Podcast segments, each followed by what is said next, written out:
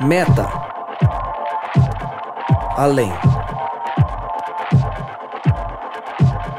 Noia, mente, metanoia. Além da mente. Além do pensamento. Mais longe do que estou. Muito mais do que sou. Novas ideias. Novas convicções. Relevância.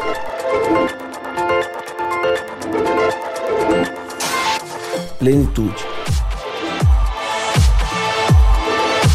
A busca pelo ideal.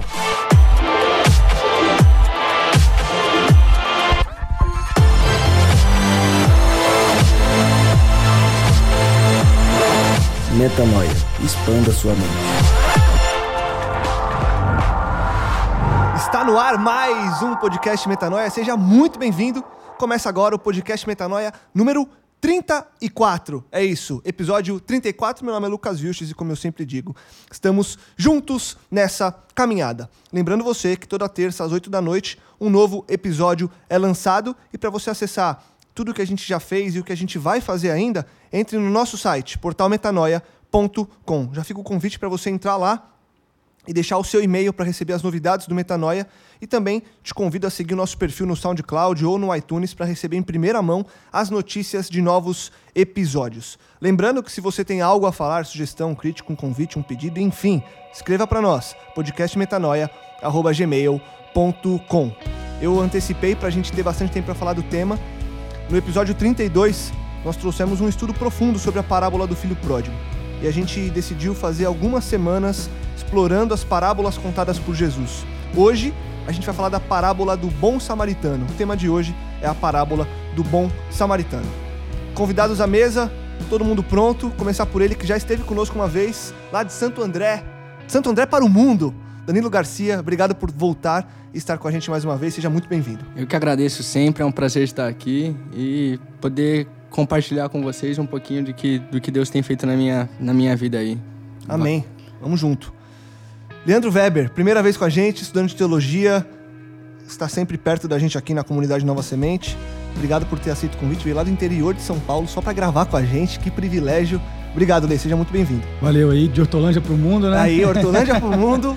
É muito, muito prazer estar aqui com vocês. É, eu tenho a satisfação de estar acompanhando desde o do começo, do início de todo esse, esse movimento, né?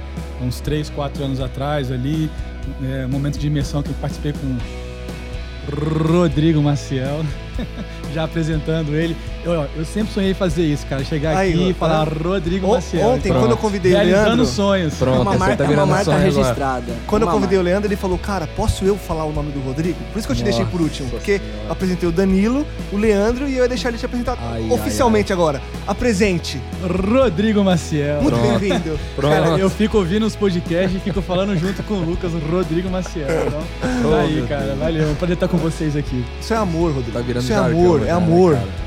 Eu- Você vai me pagar caro por isso aí, viu, Lucas? Eu pago com amor. Pode ser? Tá bom, é uma É boa uma moeda. demonstração de carinho, né? É, Lucas? lógico que é. É um presente pra ele. É um presente, é isso. Bom, todos apresentados, é, como eu disse, o tema é a parábola do bom samaritano. Como a gente fez no episódio 32, eu vou primeiro ler a parábola e depois a gente traz o significado, explora, temos todo o tempo do mundo para conversar e aprofundar, ter uma expansão de mente sobre esse tema. Lucas 10, eu vou ler de 30 a 37. O cenário dessa parábola começa um pouco antes, mas eu já vou ler a, parábola em si. Um homem descia de Jerusalém para Jericó quando caiu nas mãos de assaltantes. Estes lhe tiraram as roupas, espancaram e se foram, deixando-o quase morto. Aconteceu estar descendo pela mesma estrada um sacerdote. Quando viu o homem, passou pelo outro lado. E assim também um levita. Quando chegou ao lugar e o viu, passou pelo outro lado. Mas um samaritano, estando de viagem, chegou onde se encontrava o homem e, quando o viu, teve piedade dele. Aproximou-se, enfaixou-lhe as feridas, derramando nelas vinho e óleo. Depois colocou sobre o próprio animal, levou-o para uma hospedaria e cuidou dele. No dia seguinte, deu dois denários ao hospedeiro e disse-lhe: Cuide dele. Quando voltar, lhe pagarei todas as despesas que você tiver. E Jesus pergunta: Qual destes três você acha que foi o próximo do homem que caiu nas mãos do assaltante? Aquele que teve misericórdia dele, respondeu o perito na lei, com quem Jesus conversava. E Jesus lhe disse: Vá e faça o mesmo. E aí? É, eu sei que cada ponto vai trazer uma, uma expansão de mente, cada ponto vai trazer um significado, mas num geral, o que essa parábola traz é, e qual que é o principal significado que a gente já pode começar a tirar para começar essa nossa conversa hoje? Para mim, o que, o que mais acrescenta, o, o, o que dá o pano de fundo dessa parábola é, o, é um estilo de vida missional. É alguma coisa do que eu faço no meu dia a dia, porque a pergunta era o que eu devo fazer para ser salvo. E eu, eu, eu imagino que o fariseu, quando ele perguntou isso, ele queria algumas regras, ele queria um manualzinho. O que, que eu vou fazer no meu dia aí só para só ganhar essa salvação aí? Uhum.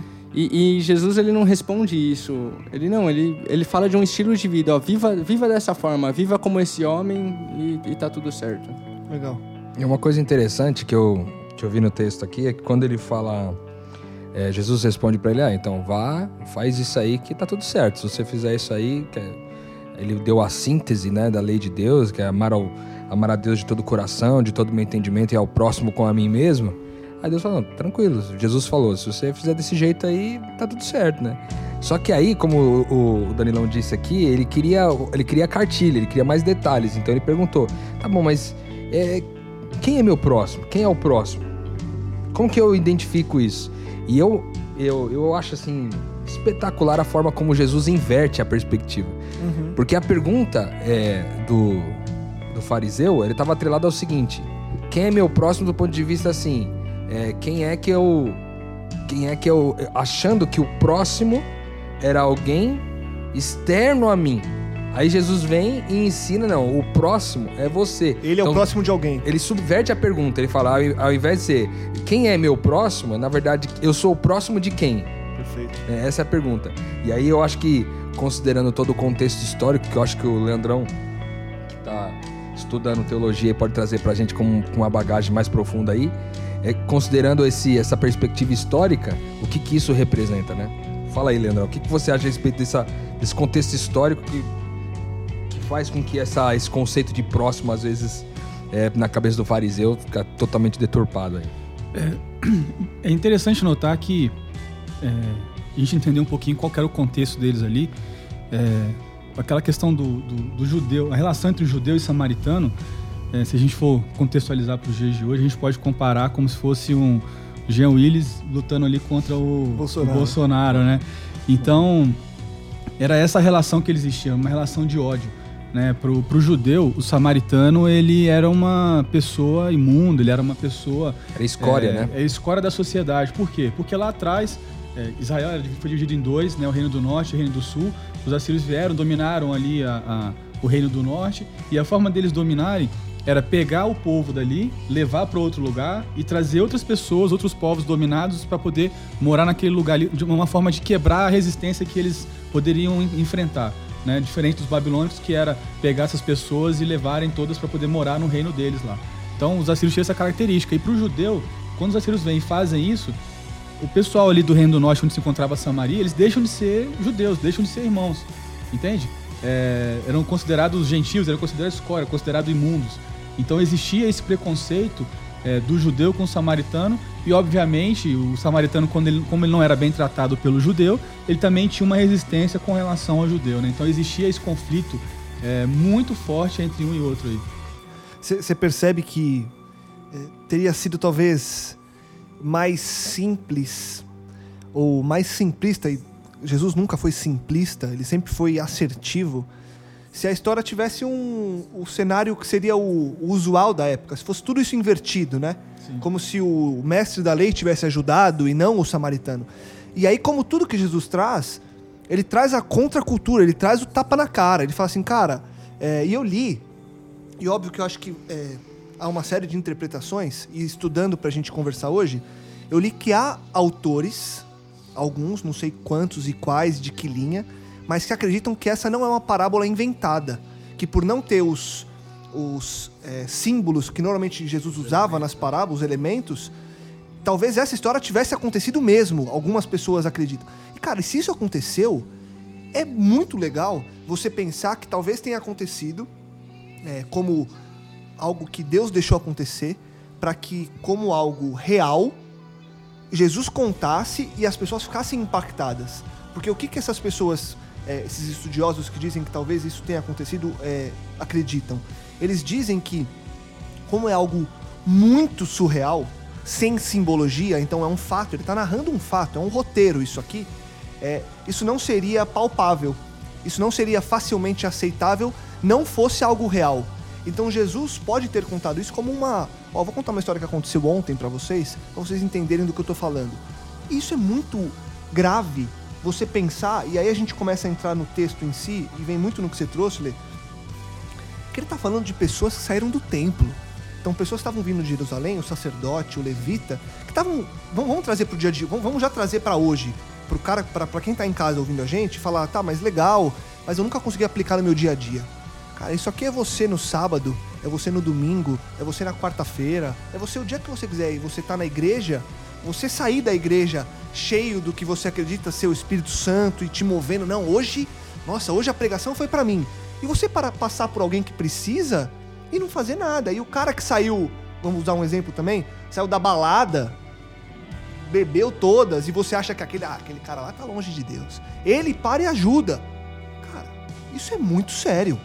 E é, é, muito sério, não é? E acontece todo dia. Sim. Todo dia, toda hora. E, e é legal porque, como você falou, Jesus ele extrapola totalmente.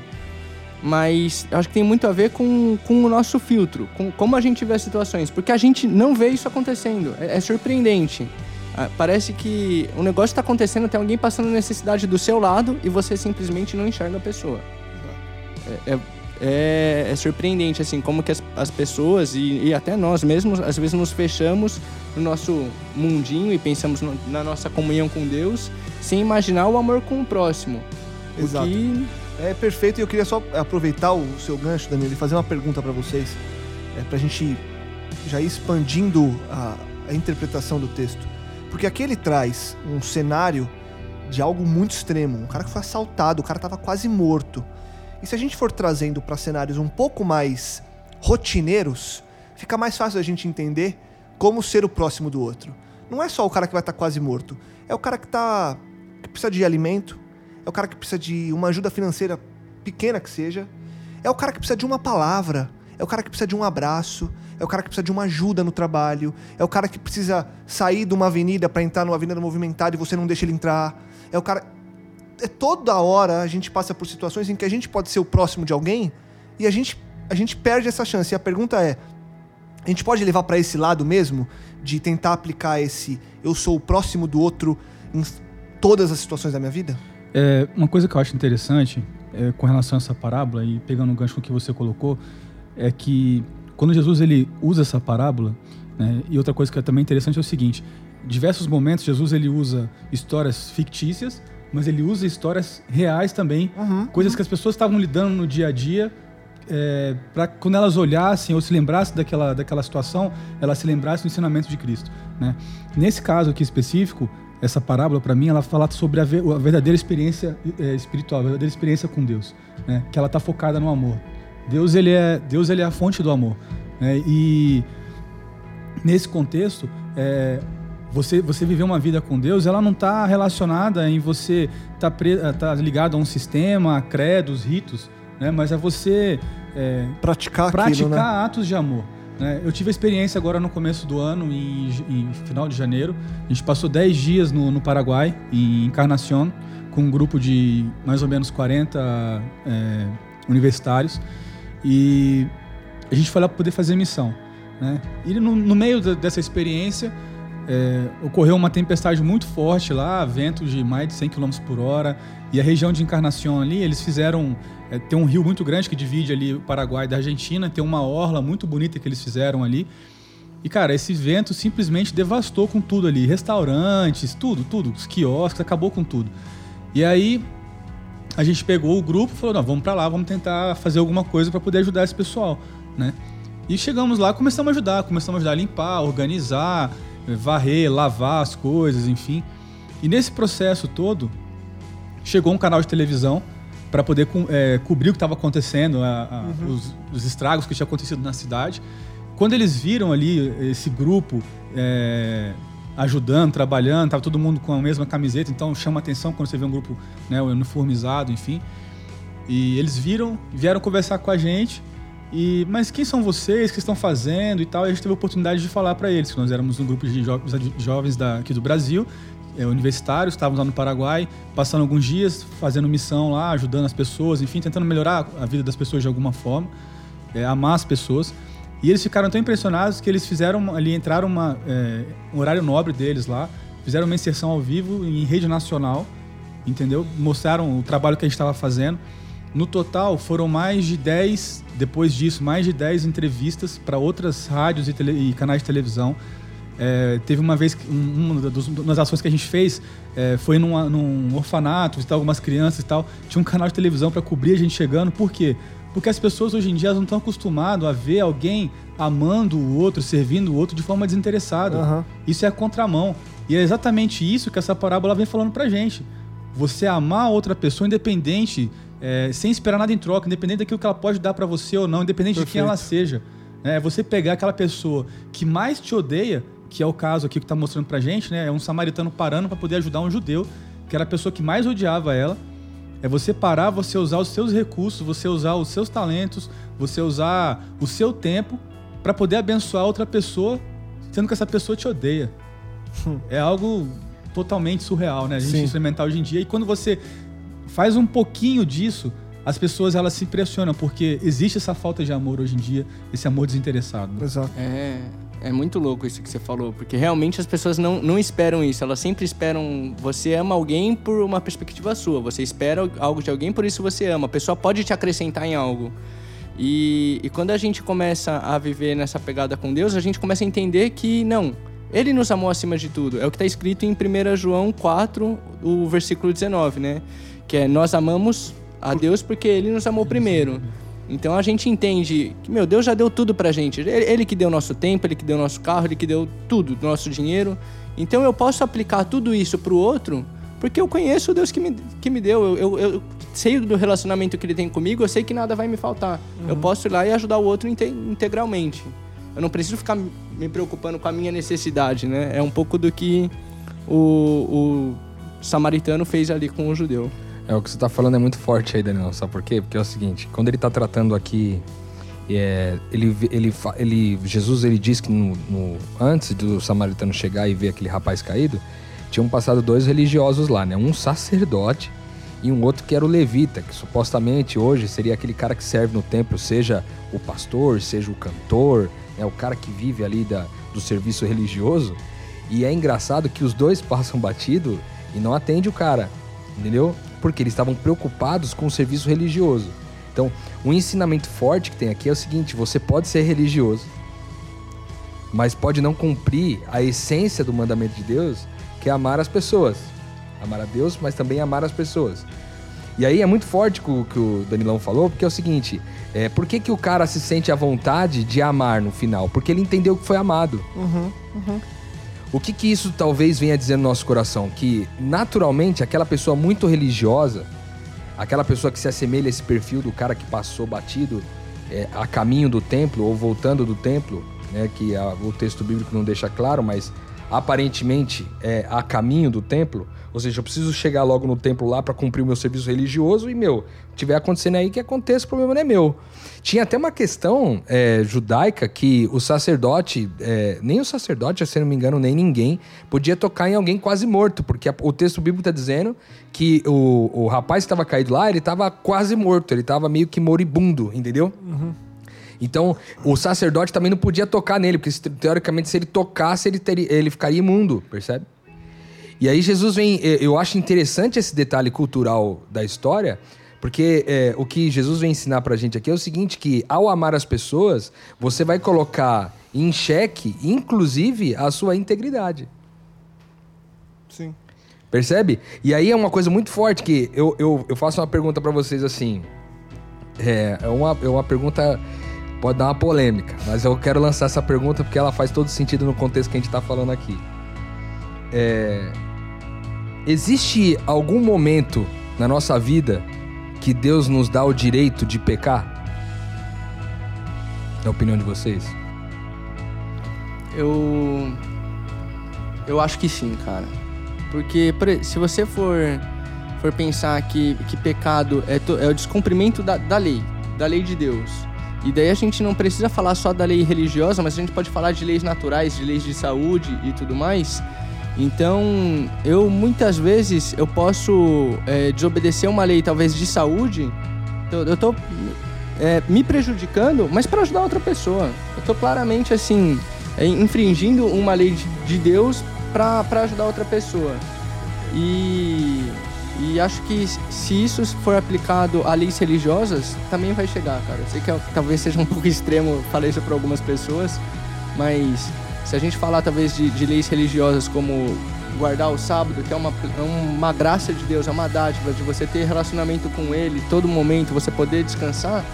Mas, meu, se, se é outra pessoa que tá precisando, e se você vai fazer isso não pra você, não, não para ganhar nada, mas porque ele te amou e você pode dar esse amor pra outra pessoa, bora lá.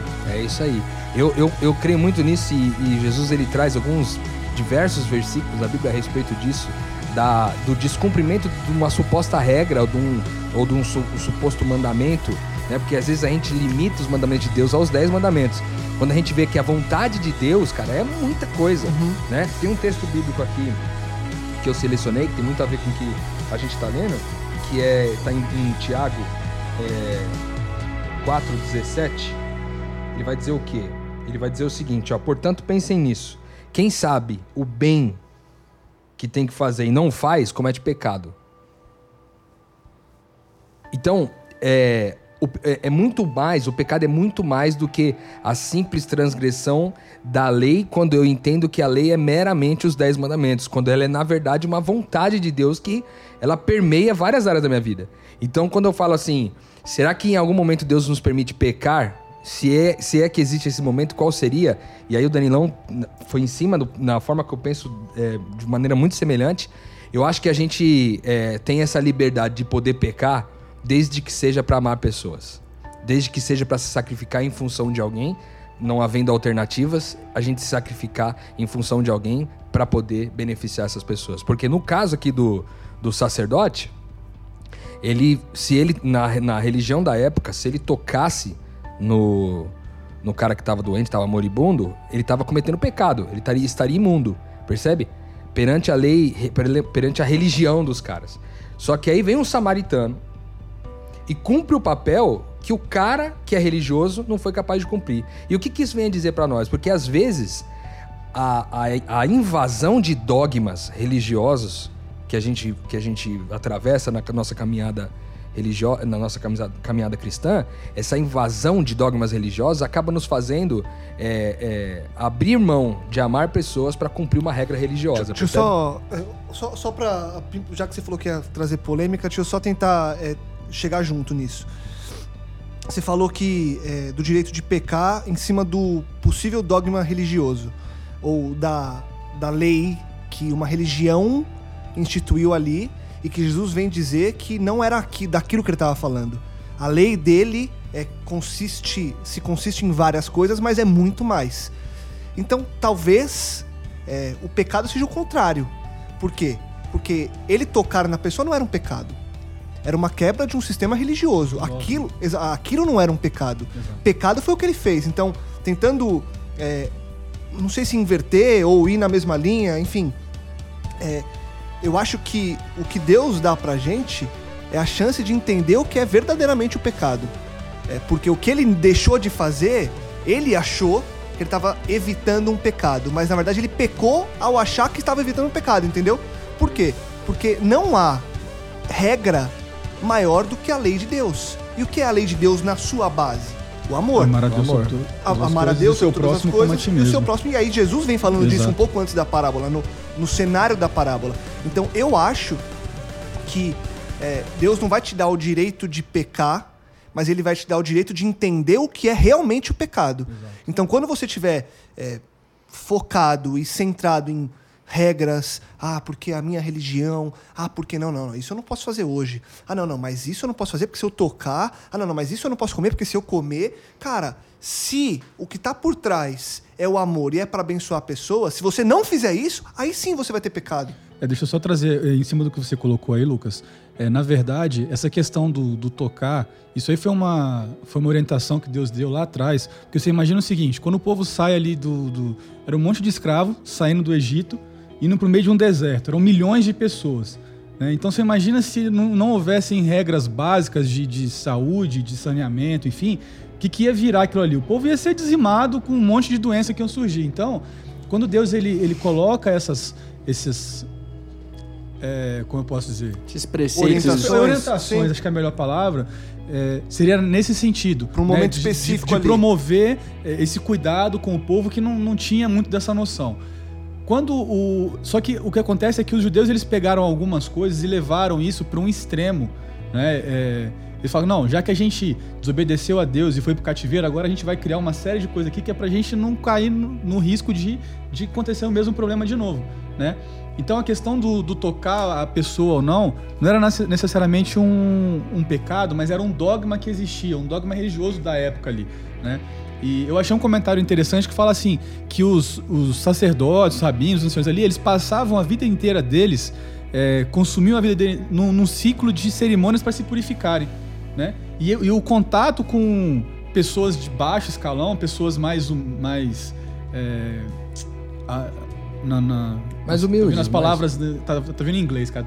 O negócio tá meio. Ah, ah, é, brinca. É, outro nível. Internacional demais, No corner, no, no, canto da. No, no, no, no, uh -huh. Enfim, vocês entenderam, o, né? O que eles chamavam de escória, escória da é isso aí. É, isso aí, ele trazia o quê? Uma, uma, uma um status de impuro para aquela pessoa.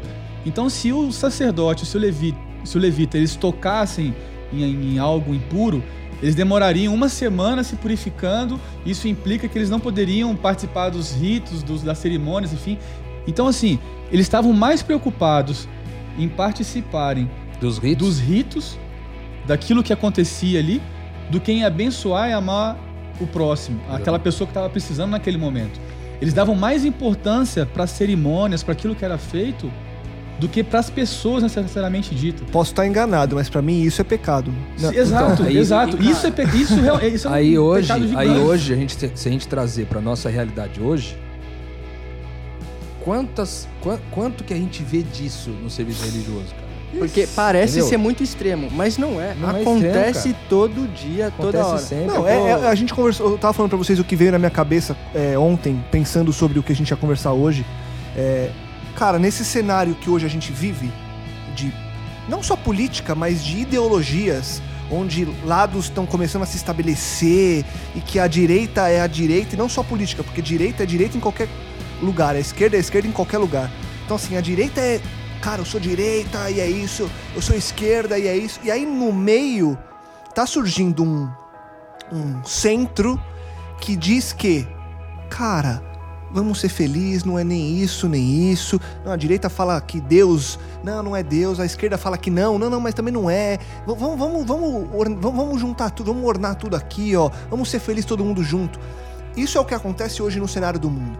E aí a gente se preocupa, hoje, olhando em qualquer sistema religioso, qualquer sistema, entenda você que está me ouvindo, qualquer sistema, não estou falando de um específico, qualquer sistema religioso, há uma forte preocupação em cima disso que a gente está falando. Ah, mas ele está usando aquilo. Ah, mas ele está tocando aquilo. Ele está comendo aquilo. E aí a gente discute é, doutrinas, a gente discute dogmas. E aí o que, que acontece? Fora da, fora da igreja, fora do sistema, as pessoas já não acreditam em Deus, cara. As pessoas já acham que a energia do universo, as pessoas acham que tudo pode. As pessoas hoje, eu, eu conheço pessoas, conheço pessoas que acreditam e levam a sério que não, Deus, Deus guia minha vida. E, cara, e depois publicam coisas do tipo. É, ah, não, tem que ter esse lance do, do sexo indefinido cada pessoa que define o seu sexo. Se ele quer ser homem ou se ele quer ser sem mulher. Gênero, né? sem gênero. Sem né? gênero. Ó, oh, não, não, tudo bem. É, o, não, não que eu seja contra, mas. Não, tudo bem, vamos. O amor é o que importa. Então não importa se é homem ou mulher. Isso é uma outra discussão, óbvio, pra gente aprofundar mais. Mas a gente sabe o que a Bíblia traz à luz disso. Então, assim, as pessoas hoje estão pregando um pseudo amor, pseudo-amor, porque se Deus é amor, o que não é Deus, é, a gente vai ter que conversar de novo sobre isso um dia, mas é, as pessoas estão pregando isso e a gente está preocupado em se ele tá vestindo a calça jeans ou se ele tá com a calça amarela. Mas o cara tá sangrando, né? Tá de brincadeira. E nego E- lá fora não acredita mais no que você acredita e você tá preocupado aqui dentro. Para! Só para trazer exemplos um pouco, talvez mais palpáveis, eu vou até tentar elucidar um pouco para as pessoas que estão nos ouvindo, o que o Rodrigo comentou assim, de que se você sabe o que é o bem e você não faz, você fez o mal. E não sei, às vezes parece que tá longe da gente, né? Mas não tá, cara. Meu pai, ele tem um pequeno restaurante lá em São Bernardo, eu já comentei com o Rodrigo. No último ano, eu tive a oportunidade de ajudar ele um pouquinho lá, né? E daí acontece, vai muita gente pedir comida lá.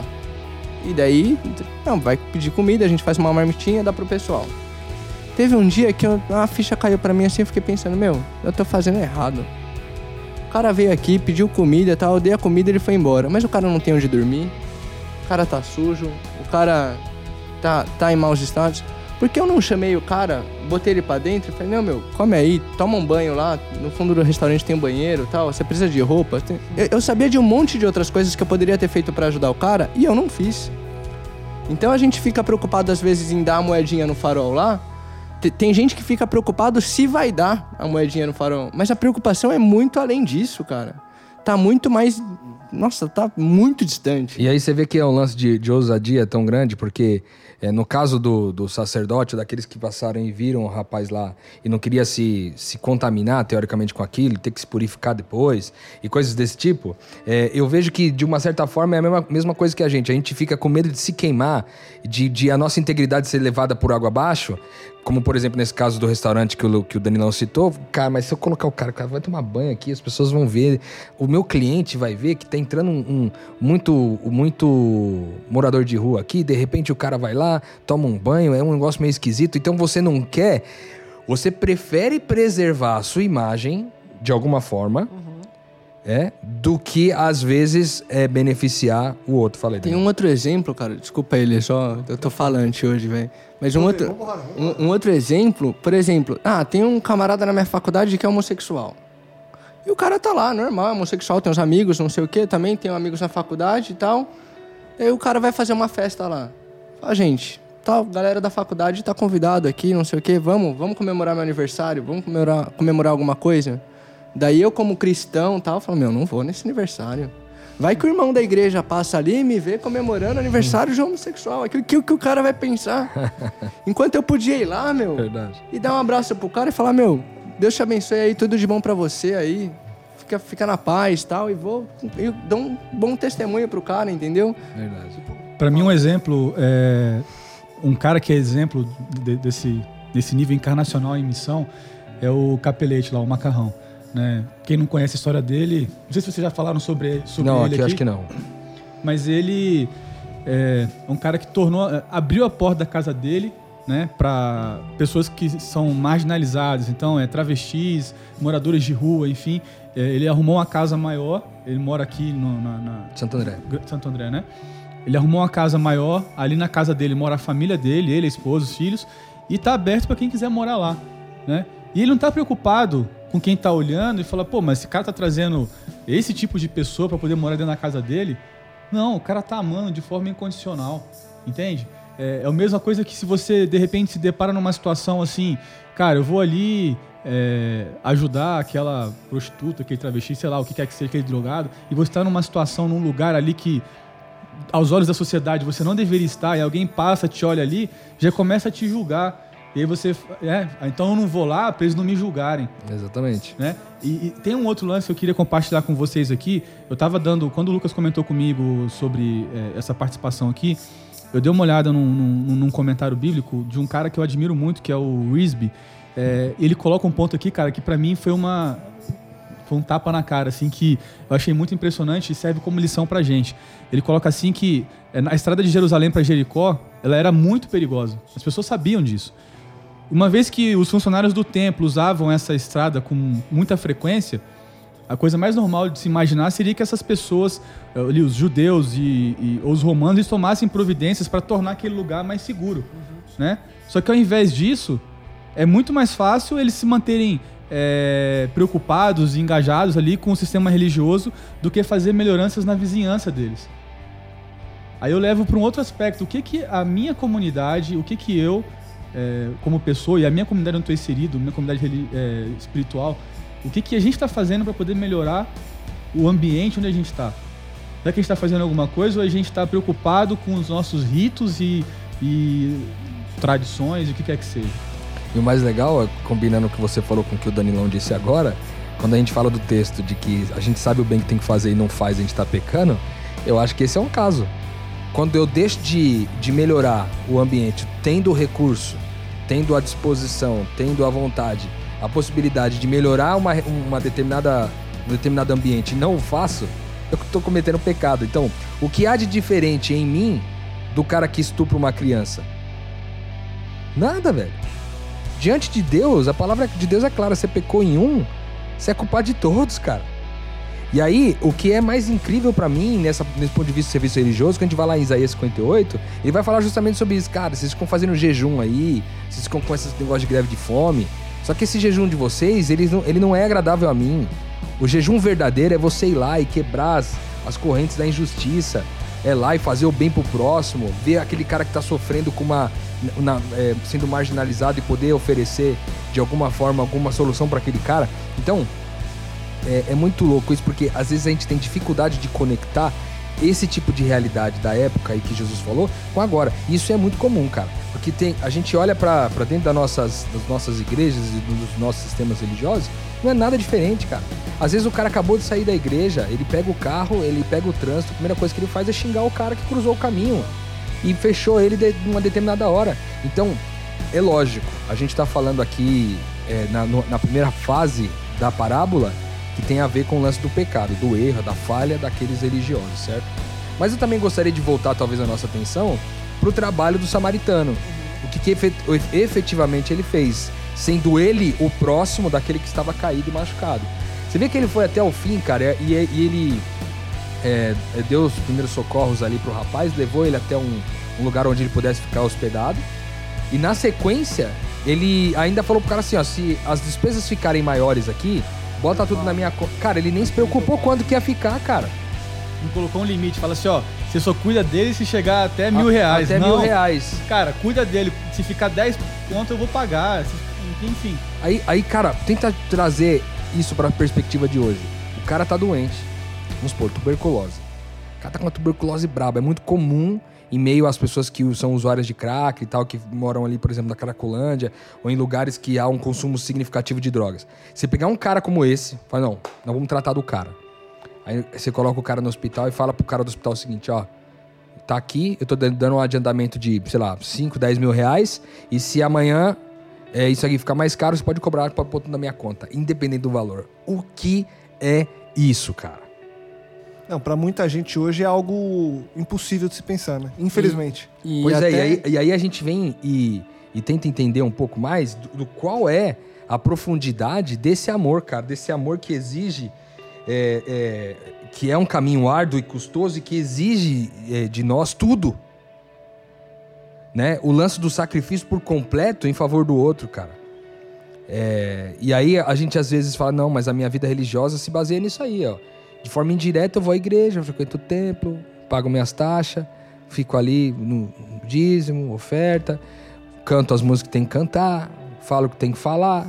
Tal. Depois volto para minha casa, tá tudo resolvido, o serviço religioso tá pronto, tô tranquilo. E aí, cara, a sua vida continua aquela mesma coisa, entendeu? E a gente vem sempre falando aqui dessa subversão, né? Quando a gente olha para a situação é, de, de, cada coisa, e eu, e eu volto a dizer isso para você novamente, a gente sempre repete isso daqui, quando a gente tá falando disso, não é para você olhar para o seu irmão aí e dizer assim: ah, meu irmão não é. Meu irmão é igual aqueles, aqueles religiosos lá que vai pro templo e não tá nem aí você, comigo. Né? Não, cara, não estamos falando com você, cara. Coloque, se encontre-se nessa nessa história, né? Porque Jesus ele sempre é engraçado, mas nos ensinamentos de Jesus, o que ele sempre faz é o seguinte, ele diz aquilo, o perfil daquilo que não é, e ele sempre estabelece o perfil do que é. Ou seja, a sua verdadeira identidade é aquela do samaritano, cara. Do homem bondoso que está é, sujeito a, a, a, a dar a sua própria vida em favor do outro. Essa é a sua verdadeira identidade. Agora, a, a identidade daqueles que cruzaram, os religiosos que cruzaram e passaram, vez ou outra você pode se encontrar nessa mesma situação. Só que você tem que se lembrar que a sua verdadeira identidade não é do religioso que passa e ignora, mas é do, do, Samaritano. do samaritano, vulgo, escória, que passa, olha, se importa, dá os primeiros socorros, leva, cuida, assim, e- independente do preço que isso vai custar. Ah, mas eu não tenho dinheiro para resolver o problema do mundo. Legal, mas você tem como condições de resolver o problema do teu vizinho. E é, é muito louco isso, Rodrigo. Se você olhar assim, é, você estava falando de identidade. Acho que uma coisa que o samaritano teve foi essa identidade do que ele reconheceu que ele era filho de Deus e aquele cara que estava caído também era. Porque se fosse o contrário, talvez o judeu olhasse e falasse: é um, é um samaritano, não é filho de Deus, não merece meu cuidado, entendeu? E, e quantas vezes a gente olha, a gente pode julgar e falar: ah, não, mas essa pessoa não merece meu cuidado, não merece minha atenção. E, e quando você falou assim, pô, você, você é o próximo de quem? Você tá colocando a perspectiva da ajuda ou da necessidade, no caso, Em mim. não. A, perspectiva tá no olhar da pessoa. Pô, ela sabe qual é a necessidade dela. Porque a gente pode pensar assim, não, a, a, a necessidade da pessoa é dinheiro. A necessidade da pessoa é alimento. Você não sabe, cara. Você não se envolveu com a pessoa pra poder descobrir qual a necessidade Exa- dela. Ah, né? Às vezes a necessidade do cara que tá sentado do seu lado do trabalho, que tem dinheiro, tem, tem tudo, tá, tá bem de vida, às Era vezes só um não. amigo. É um amigo, exatamente. É outra coisa, entendeu? A perspectiva da necessidade é do cara. Só ele sabe o que, que ele tá passando. Você tem que orar a Deus e pedir, Deus, me ajuda a ver a necessidade do outro. É, nessa perspectiva aí, Danilo, é, nesse, nesse, nesse momento que a gente fez missão lá no, no- no Paraguai, é, uma das noites a gente foi pra, pra costa ali pra poder fazer algumas ações, tipo abraço grátis, abafa, aquela coisa toda. E aí, no momento, assim, uma das pessoas, um dos colegas que tava com a plaquinha de abraço grátis, é, se aproximou ali do- de um dos donos do- dos restaurantes ali. Cara, aquela- aquele senhor, ele veio, deu um abraço pro, no, no- nesse meu colega, né? E, e falou assim, cara, não existe dinheiro no mundo que paga esse abraço que eu tô ganhando de você agora. Entende? Esse cara, ele não precisava de dinheiro. Esse cara não precisava de, de algum outro tipo de ajuda. O que ele precisava naquele momento era se sentir amado. E quantas pessoas ao redor da gente hoje em dia não tem essa mesma necessidade? Essa necessidade de se sentir amado, né? Você, você fazer a diferença na, na vida daquela pessoa de forma individual. Esses dias eu me deparei com, com a história de uma, de uma moça. É, hoje ela tem 26 anos. Deparei na internet. Estava pesquisando algumas coisas, achei uma, uma citação lá, achei interessante. É, fui atrás para pesquisar um pouquinho sobre a história dela. O nome dela é Kate Davis, ela é do Tennessee. Ela em dezembro de 2006 ela foi para Uganda, na África, e passou ali alguns dias, se identificou e, e gostou demais assim da, da, da- da cultura, das pessoas e tal. Seis meses depois ela voltou para Uganda de novo, e aí voltou de forma definitiva. E ela começou a tentar fazer a, vida, a diferença na vida das pessoas. né? Ela viu que muitas crianças elas não tinham acesso à escola porque ali é quando para você ter acesso à escola pública, mesmo a pública, você tem que pagar uma taxa. E por conta da pobreza da população ali, essas crianças elas não tinham acesso à escola. Então ela começou a buscar padrinhos nos Estados Unidos e outros países para padrinhar as crianças com 50 dólares, é, desculpa, com 300 dólares por ano, o doador ele consegue apadrinhar essa criança para ter acesso à alimentação regular, três refeições por dia, e educação, 300 dólares por ano. Você mantém uma criança lá em Uganda. É, além disso, você tinha ali famílias inteiras sem renda nenhuma. Então ela montou uma cooperativa com mães, com mulheres, para prepararem artesanato e ela pega isso, leva para os Estados Unidos, vende lá e o dinheiro é revertido para as mães para serem em condição de poder manter a, a, a família. Né? Uma outra ação que ela desenvolveu é dar acesso à alimentação para crianças de segunda a sexta-feira numa outra cidade. Além disso, hoje ela já ela é mãe, é mãe de 13 filhas adotivas. Uma moça de 26 anos é mãe de 13 filhas adotivas. Cara, quando você olha para isso aqui, você fala, meu, essa, essa pessoa ela é, é surreal, ela não, não existe, né? E, e aí uma, uma, uma das citações dela, ela fala assim, é, eu tenho aprendido que eu não posso mudar o mundo, né? Jesus pode fazer isso. Eu posso, contudo, mudar o mundo, o mundo para uma pessoa. Quando eu paro, eu amo uma pessoa de cada vez, eu tô sendo aquilo a que Cristo me chamou para ser. Né? Quando você fala, o samaritano ele não parou para ajudar o mundo inteiro ali, ele parou para ajudar uma pessoa. Né? Naquele momento ele salvou uma pessoa. Então, muitas vezes eu olho para mim e falo, cara, mas eu não tenho condição. É, eu tenho meus, meu recurso é limitado, meu tempo é limitado, é, eu só sei fazer isso.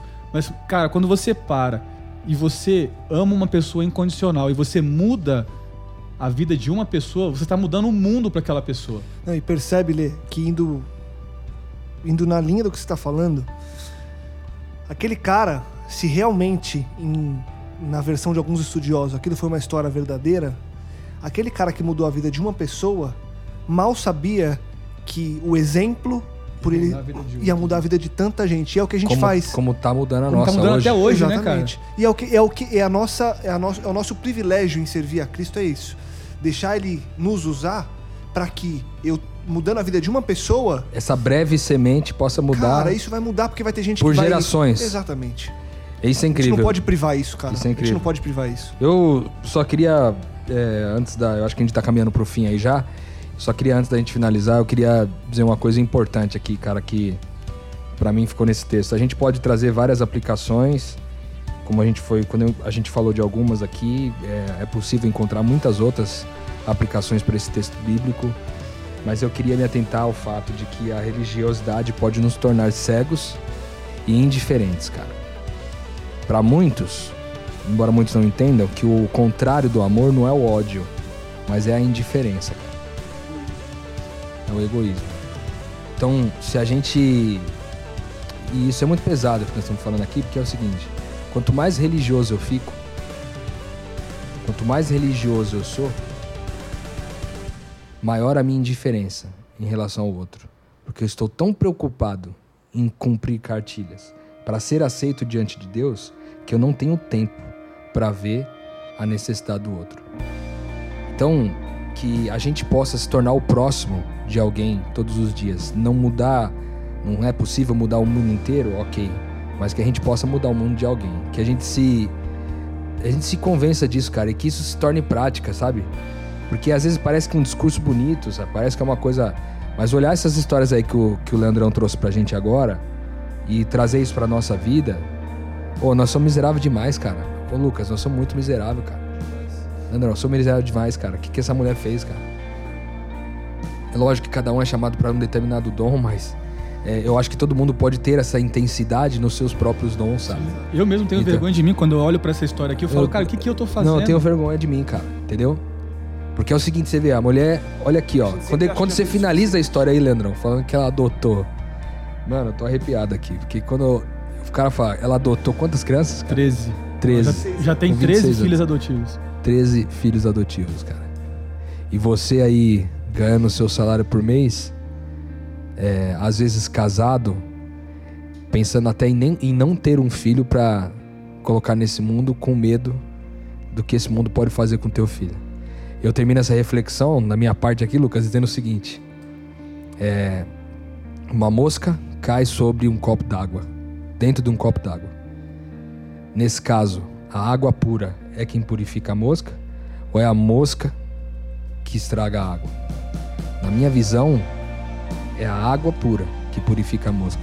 Então que a gente possa sair da nossa zona de conforto para ser água pura para esse mundo, para levar justiça para esse mundo e que não seja só de palavras, cara, começando por mim aqui hoje, que essa que no final de do nosso podcast hoje aqui foi pesado demais para mim.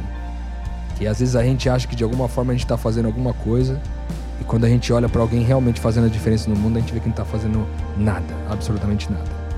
Que Deus nos abençoe e nos faça lembrar sempre de que quanto mais religiosos nós, mais religiosos nós nos tornamos, mais olhamos com indiferença para as pessoas e mais isso nos afasta da imagem e semelhança de Jesus pela qual nós somos criados. Eu vou trazer um, um trecho aqui. Quando eu estava preparando o, guia para a gente conversar, eu li alguns comentários sobre a parábola e eu peguei um parágrafo de um comentário desses e eu queria encerrar com isso aqui. Diz o seguinte: não lembro o autor, depois eu procuro e trago para vocês. Essa parábola é tão simples que até uma criança pode captar o seu significado. No entanto, é na verdade um tratado de ética prática mais profundo e mais poderoso em seus efeitos do que qualquer outro no mundo. estamos tão familiarizados com essa parábola que não enxergamos a grandiosidade de sua combinação de simplicidade, profundidade e também a grandiosidade do apelo que tem sobre nós. Que a gente possa então é, olhar com um novo olhar e talvez esse, quando eu, a gente conversou de trazer essas parábolas para conversar, é, e Deus, Deus é maravilhoso porque a gente conversou justamente por isso. estava lendo um livro e eu vi uma aplicação de uma das parábolas que foi a que a gente já conversou do filho pródigo e eu liguei pro Rodrigo e eu falei, Rô, cara, tem coisa que a gente não estuda das parábolas porque tá todo mundo tão viciado nos sentidos tradicionais delas que tem coisa que a gente pode, em grupos de pessoas que querem estudar isso a fundo, trazer novas coisas. Eu acho que hoje, mais uma vez, pela graça de Deus, a gente conseguiu trazer uma visão nova, que você também possa, não só nessa, mas em todos os textos bíblicos, buscar a real compreensão para que sua vida seja é, de verdade transformada. Danilo, Leandro, obrigado. A gente volta em breve juntos. Rodrigão, mais uma vez, obrigado. Que você possa expandir sua mente semana após semana. Se sobrou alguma dúvida, se você tem algo a falar, mande seu e-mail para nós, podcastmetanoia.gmail.com. Deixo aquele convite de sempre. Compartilhe, divulgue e ajude que mais pessoas também possam expandir a mente. Semana que vem tem muito mais com o conteúdo do Fórum Começos e no outro episódio a gente volta com mais uma parábola de Jesus. É isso. Metanoia, expanda a sua mente.